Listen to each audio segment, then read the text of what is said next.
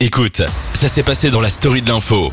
Et on est de retour pour parler euh, d'un sujet euh, délicat et c'est le moins qu'on puisse dire. On va parler du viol conjugal. Juste avant la pause musicale, je vous ai fait une petite chronique pour vous dire qu'un oui, enfin un non est un non.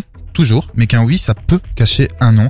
Alors on va en parler ici autour de la table avec Anaïs et, Valentine. Euh, moi, ma première question, c'est juste de, de vous demander, hein, Valentine, si tu connais des personnes dans ton entourage, des personnes jeunes, qui ont déjà été forcées, euh, ou qui, oui, voilà, qui ont déjà été forcées par des hommes. Euh, ouais. Ouais, ouais, ouais. Ouais. Euh, bah, je citerai pas de nom Non, du bien coup, sûr, parce bien que bon, euh, voilà, mais oui, c'était des personnes euh, très très proches euh, bah, de moi. Mhm. Et, euh, et en fait, euh, c'était comme euh, tu racontais, euh, genre un, un oui qui après est devenu un non. Et en fait, euh, maintenant le problème c'est que tout le monde, euh, on n'en parle pas assez de ce genre de viol. Ouais. Et que du coup, il a pas été vraiment reconnu. Et quand la personne en a parlé à son entourage, ben, elle s'est fait. Euh, Enfin, on l'a pas compris. euh, limite, c'est de sa faute à elle. Et... Ouais, c'est ça en fait. Moi, j'ai un peu l'impression que euh, j'ai un peu l'impression que le viol, euh, on l'imagine toujours dans notre imaginaire. En tout cas, c'est quelque chose de très et ça, ça le reste, hein, le viol que tu viens de décrire, mais quelque chose euh, fait par un inconnu euh, dans une gare ou, euh, ou dans un champ Ouais, et, ou une alors voiture. Mais c'est pas ça, Anaïs. Oui, oui, il y a, je sais plus le pourcentage, mais Ouais. presque 90% euh, des viols euh, se font par un membre, euh, déjà par exemple pour l'inceste ou pour euh, Ouais. les viols pédophiles euh, par un des membres de la famille. Ouais. Euh, pareil pour les femmes, en fait, la majorité des viols se font par euh, quelqu'un de l'entourage de la. Qu'on connaît, quoi. Voilà, c'est ça, ça, peut qui est être un pote, ça peut être quelqu'un de la famille, Ouais, ça. ça peut être un ami d'amis. Enfin Mm. bref, euh, c'est pas le vieux type tout bizarre dans la rue, quoi. Et non, ça, non, non. Et ça, c'est vraiment la mythe. minorité et la minorité. Oui, c'est la minorité et c'est un mythe en fait qui persiste. Et puis comme tu le disais, le, le viol conjugal, donc même avec son partenaire, donc la personne ouais, la plus proche de nous physiquement. Oui, c'est ça, parce qu'en fait, le, le, le but aujourd'hui de ce débat, c'est effectivement de parler du viol conjugal dont on parle pas assez, parce qu'effectivement, on sait que des gens se, font violer euh, par des gens dans la rue ou ailleurs, ou même euh, par des gens qu'on connaît en soirée. Mais là, en fait, on s'intéresse du coup, euh, je m'intéresse au viol conjugal, c'est-à-dire fait par votre petit ami ou petite amie, parce qu'il faut savoir, moi j'ai reçu des, des témoignages, euh, il faut savoir qu'il y a aussi des hommes qui sont forcés par leur euh, femme, euh, et s'ils sont pas forcés, parfois c'est eux qui qui s'auto-forcent entre guillemets, qui se forcent parce qu'ils ont peur des représailles, ils ont peur qu'il y ait des disputes, ils ont peur des coups, ils ont peur voilà.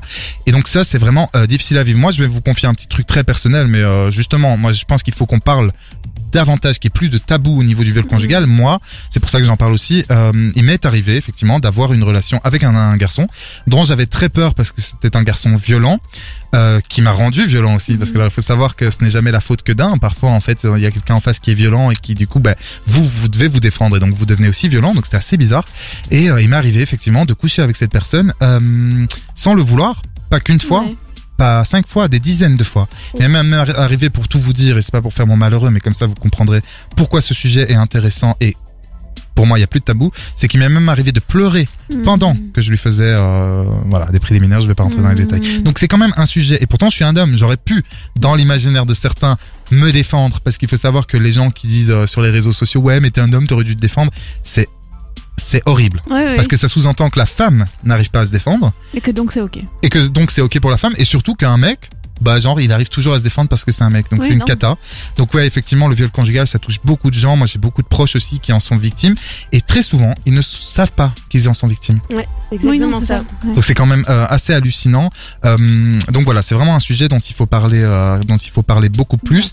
euh, juste une petite question. Euh, le oui pour vous quand vous dites oui, je prends pas vos exemples personnels. hein, Je pense, je parle vraiment de, en général, comment vous, vous voyez la chose. Euh, vous est- est-ce que vous estimez qu'un oui est égal à un oui? Parce qu'en fait, il y a les, les personnes qui vont justement dire euh, l'inverse de moi, c'est-à-dire en fait, les opposants vont me dire, oui, mais attendez, et ils ont pas tout à fait tort, mais les hommes par exemple. Si une femme m'a dit oui, comment comprendre qu'elle voulait dire non? Et c'est là où est tout le problème. Hmm. Bah, je pense que ça peut s'entendre au niveau genre de la voix, de bah, voir si la attitude. personne. Oui, c'est ça l'attitude, si elle est Ouverte. consciente. Ouais, si elle a, elle a envie ou quoi. Si c'est un petit euh, oui, pourquoi pas.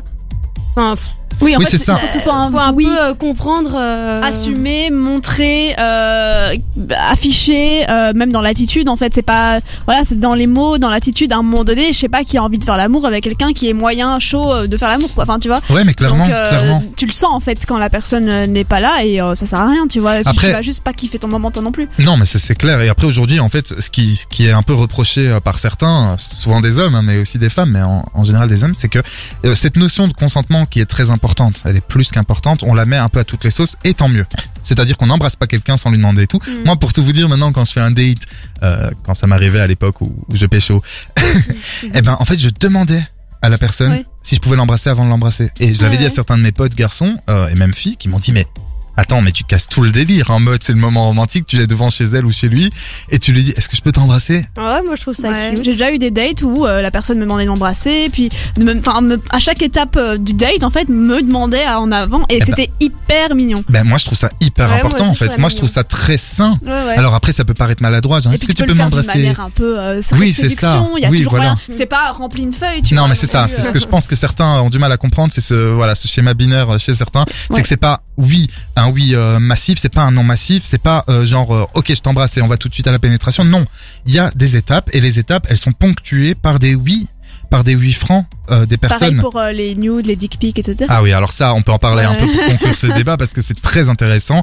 Euh, Savez-vous qu'en France, en tout cas, faudrait que je me renseigne pour la Belgique, mais en France, euh, c'est passible d'amende et d'emprisonnement. C'est-à-dire Ouais. qu'en fait, on reçoit 750 euros d'amende pour une dick pic. Donc, pour expliquer aux auditeurs, j'imagine que tout le monde sait ce que c'est, mais un nude, quoi, une Mhm. photo envoyée de notre De corps nu, de nudité, ouais, sans consentement, donc sans consentement, euh, sans une approbation de la personne en face, euh, on peut euh, être passible de 750 euros d'amende Donc c'est illégal. c'est illégal.